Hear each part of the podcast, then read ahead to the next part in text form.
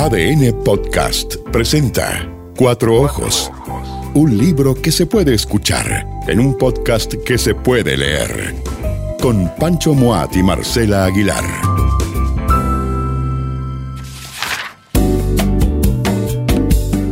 Libros que nos gustaron mucho el 2022, Marcela Aguilar. Más que los mejores libros del año. Porque ¿quiénes Ah, somos nosotros nah. para hacer un ranking de los mejores Sí, y además libros? que lata porque además reducimos. Lo único que hacemos es decir, achicar, achicar el, el radio de acción.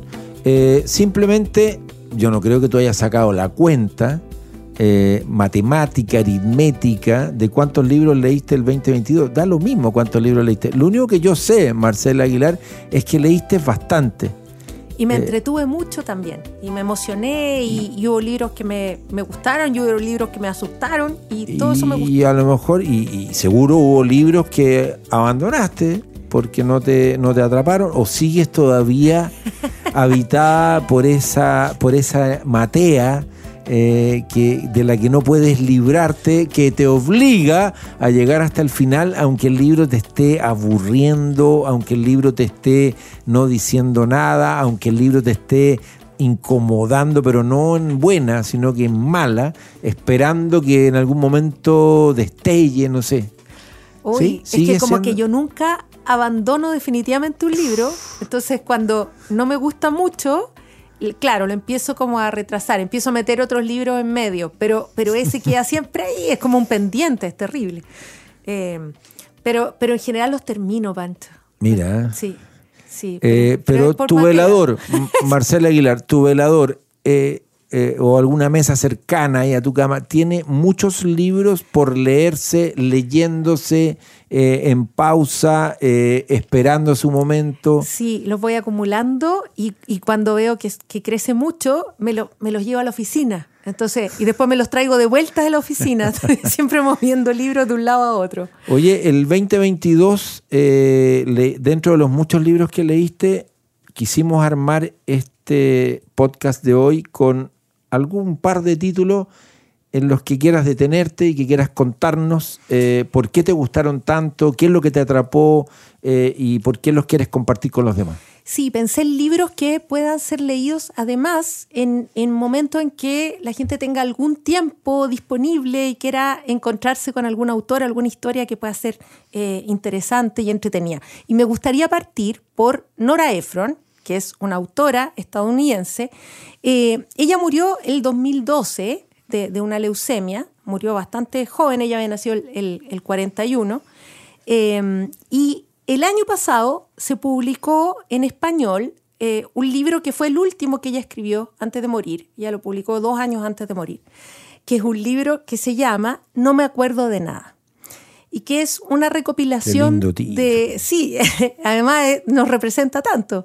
Eh, es una recopilación de, de- de crónicas, de ensayos de ella sobre distintos temas. ¿Te acuerdas qué editorial publicó? Esto es de No. libros del asteroide. Perfecto. perfecto. Eh, y eh, además, cuando lo vi, me, me llamó de inmediato la atención porque conecta con otro libro que alguna vez comentamos, Pancho, que es un libro de Andrea Palet. Que, que Leo se y llama olvido. Leo y olvido. Notable.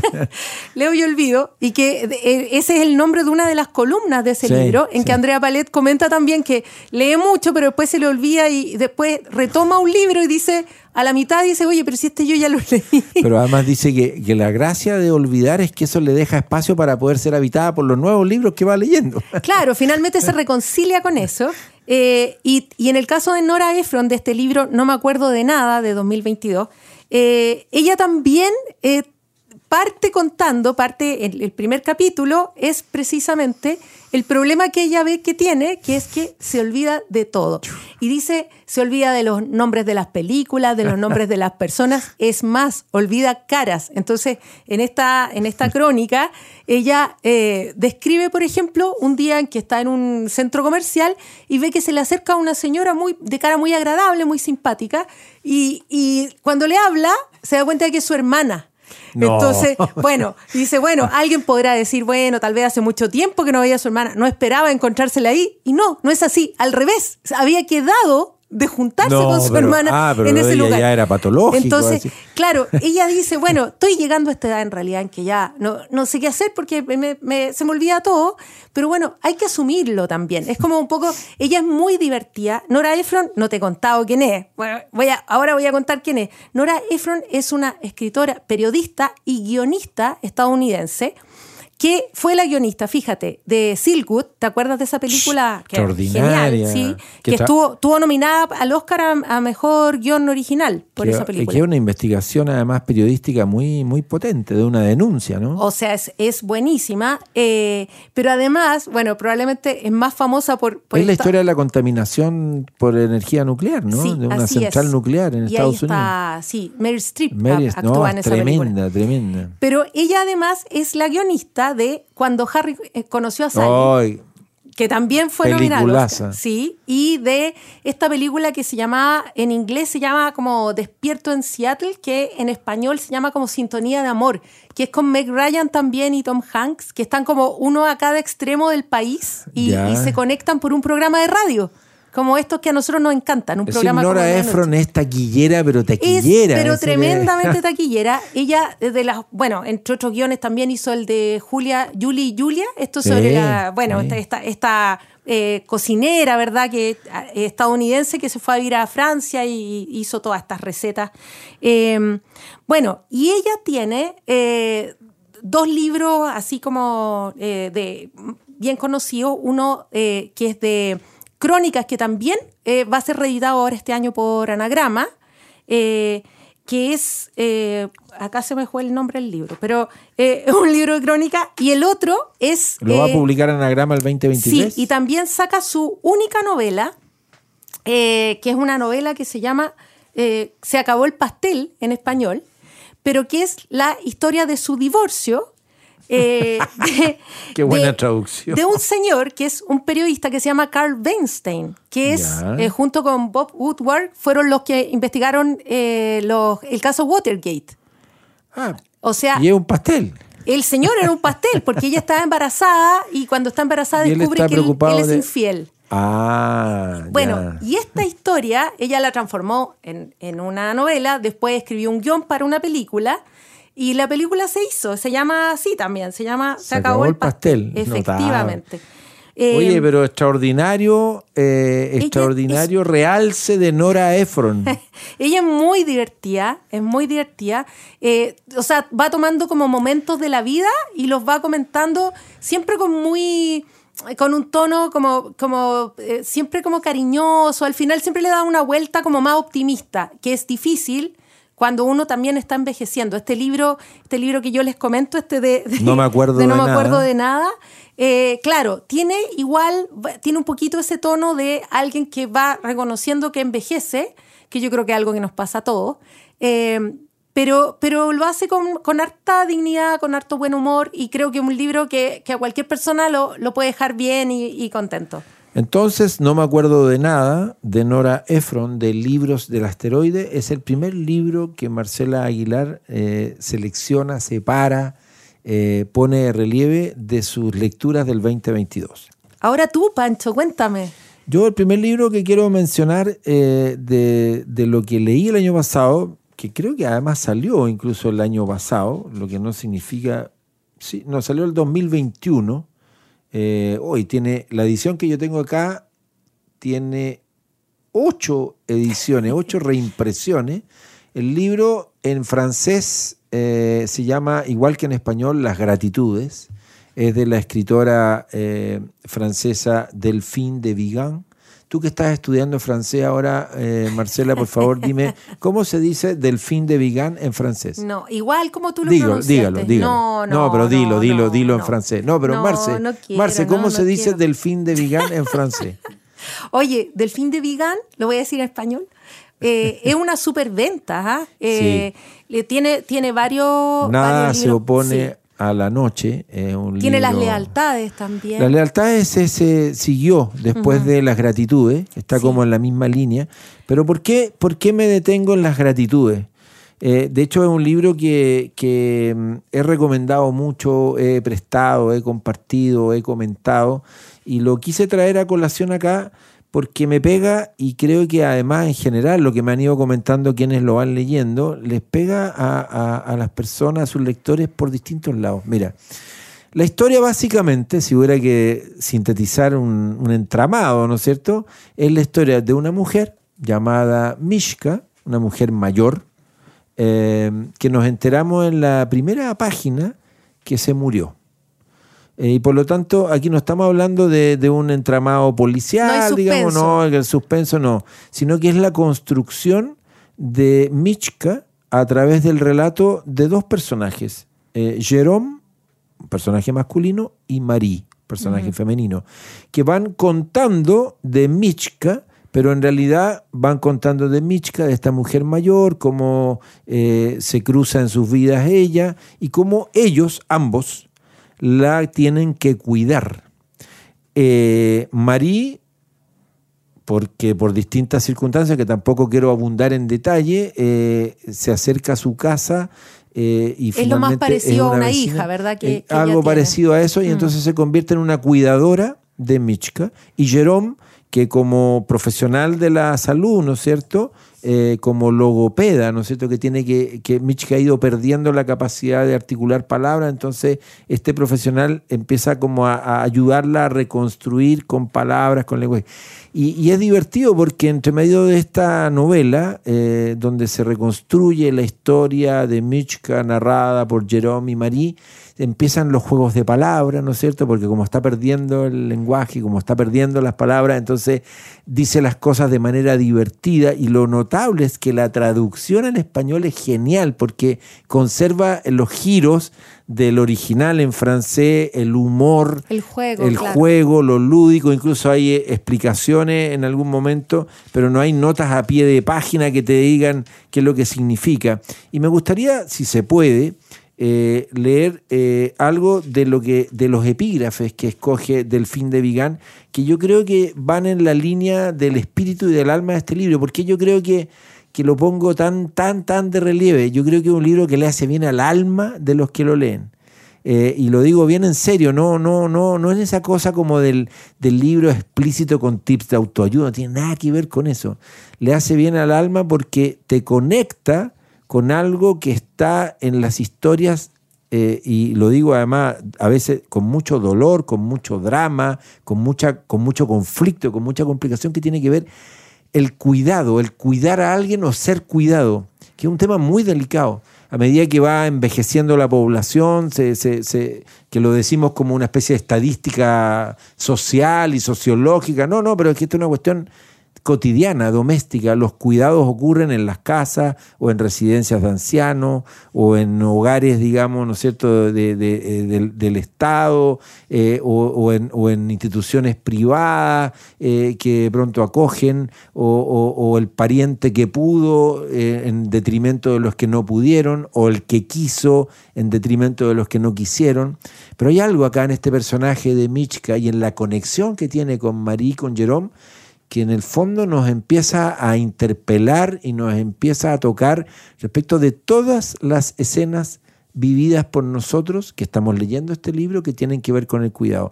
Fíjate que empieza con dos poemas mencionados al comienzo, uno de François Cheng, una frase, una cita de François Cheng, un autor muy interesante, que dice lo siguiente, está traducido, está primero el original en francés y después dice, reímos, brindamos, Desfilan en nosotros los heridos, los lastimados. Les debemos memoria y vida, pues vivir es saber que todo instante de vida es un rayo de sol en un mar de tinieblas, es saber ser agradecido. Es la traducción del primer texto de Sheng que tiene que ver con el título, saber ser agradecido, las gratitudes. Y luego el segundo, cita textual de la Grande Sophie, dice, ¿A dónde van las palabras que resisten, que desisten, que razonan y emponzoñan? ¿A dónde van las palabras que nos hacen y deshacen, que nos salvan cuando todo nos abandona?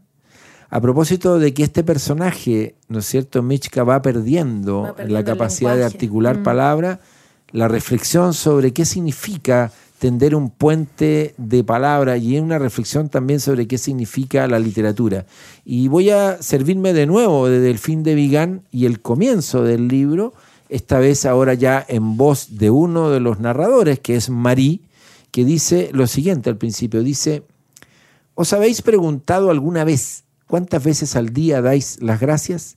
Gracias por la sal, por la puerta, por la información, gracias por el cambio, por el pan, por el paquete de tabaco, unas gracias de cortesía, de conveniencia, automáticas, mecánicas, casi huecas, a veces tácitas, a veces demasiado enfáticas. Gracias a ti, gracias por todo, infinitas gracias. Gracias de verdad, unas gracias profesionales. Gracias por su respuesta, por su atención, por su colaboración. ¿Os habéis preguntado alguna vez cuántas veces en la vida habéis dado realmente las gracias? Unas gracias sinceras, la expresión de vuestra gratitud, de vuestro agradecimiento, de vuestra deuda. ¿A quién? Al profesor que os abrió la puerta al mundo de los libros, al joven que intervino cuando os agredieron en la calle, al médico que os salvó la vida, a la vida misma. Hoy ha muerto una anciana a la que yo quería. A menudo pensaba, le debo tanto, o sin ella probablemente ya no estaría aquí. Pensaba, es tan importante para mí. Importar, deber, ¿Es así como se mide la gratitud? En realidad, ¿fui suficientemente agradecida? ¿Le mostré mi agradecimiento como se merecía? ¿Estuve a su lado cuando me necesitó? ¿Le hice compañía? ¿Fui constante?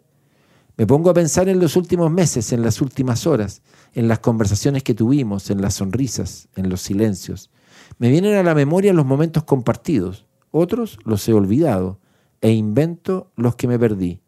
Intento determinar el día en que me di cuenta de que algo había cambiado irremediablemente y empezaba la cuenta atrás. Así arranca las gratitudes del fin de Vigán y lo pongo de relieve. Primero porque me fascinó el libro, creo que está construido así de verdad, de manera extraordinaria.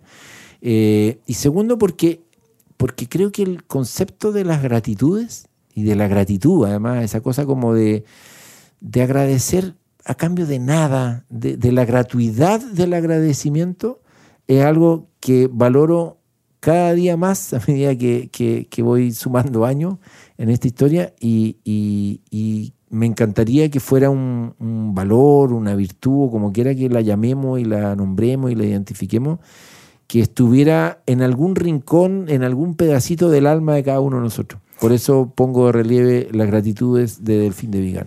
Es, bonita esa lectura que hace la narradora, como de, de, dar vuelta esta idea de le debo tanto a esta persona, porque es como, eso es como una, es una deuda, es como en negativo, ¿verdad? Es como algo que falta. Claro. Y en realidad al revés. Como, que hay una transacción que hay que cerrar, ¿no? Claro, y, y, es como, como, que, como que falta algo ahí cuando en realidad lo que hay es una, es una gran gratitud, es un, es un agradecer, que eso, eso es, es algo en positivo, es algo que existe, es algo que tú puedes...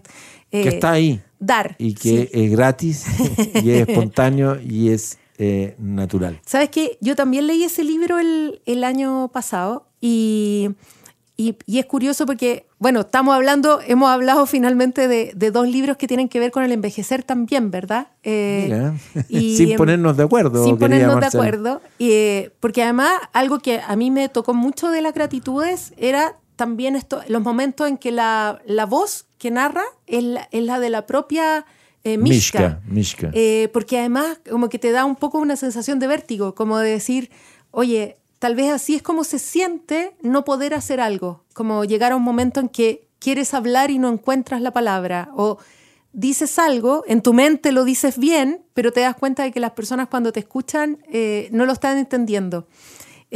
Y, pensé también en, en, que hay un libro que es de Annie Ernaux, de quien hemos hablado en alguno de estos episodios, eh, que se llama No he salido de mi noche, que es sobre, su madre y el Alzheimer de su madre, y que es un libro muchísimo más duro, es más crudo, eh, porque además no tiene eh, este componente de, la gratitud, digamos. además no está editado, sino que ella quiso, ella quiso preservar y conservar la escritura original con que fue escribiendo esta especie de diario, ¿no es cierto?, con que acompaña el- la aparición y sobre todo la prime- los primeros pasajes del Alzheimer de su madre. Pero es tremendo porque ahí tú ves cómo conecta eh, este, este problema que es el tema del, del envejecer, como decías tú, en, en nuestra sociedad, eh, con la labor o el, el papel de, de la persona que cuida. Eh, que a veces esa persona está en una buena disposición, a veces está, a veces está contenta o a veces está pensando en, en- esta gratitud de la que habla Delfín de Vigán, pero también a veces está enojada, a veces está cansada, a veces está impaciente. Y es lo que nos pasa a todos. Como le pasa a Annie Ernaux en muchos de esos Y, momentos. no, y a Ani no, y a ti, y a mí, y a cualquiera que tiene que ver con el tema del cuidado. Eh, Es tan humano es al tan- final. Es tan humano y es bonito que, que Ernaux, eh, en el fondo, intente hacer una literatura que más que reconstruir su propia historia, es reconstruir mecanismos, situaciones, escenas, realidades que por anga o por manga nos tocan, nos pegan y nos hacen reflexionar, pensar y sentir. Marcela, yo creo que vamos a tener muchos capítulos eh, de Cuatro Ojos en donde nos detendremos en un título en particular y lo compartiremos de la manera como acabamos de hacerlo en este primer ejercicio de recordación de los libros que más nos pegaron el año que pasó, que fue el 2022, ahora en este arranque del 2023. Que vengan muchos más cuatro ojos en donde nos detengamos en un libro en particular y lo compartamos con, con quienes nos están escuchando en este momento. Excelente, me encanta la idea. Los libros que nos pegaron de nuestra lectura 2022 en este Cuatro Ojos 2023. ADN Podcast presentó Cuatro Ojos. Libros que se hacen escuchar en un podcast que se puede leer. Con Pancho Moat y Marcela Aguilar.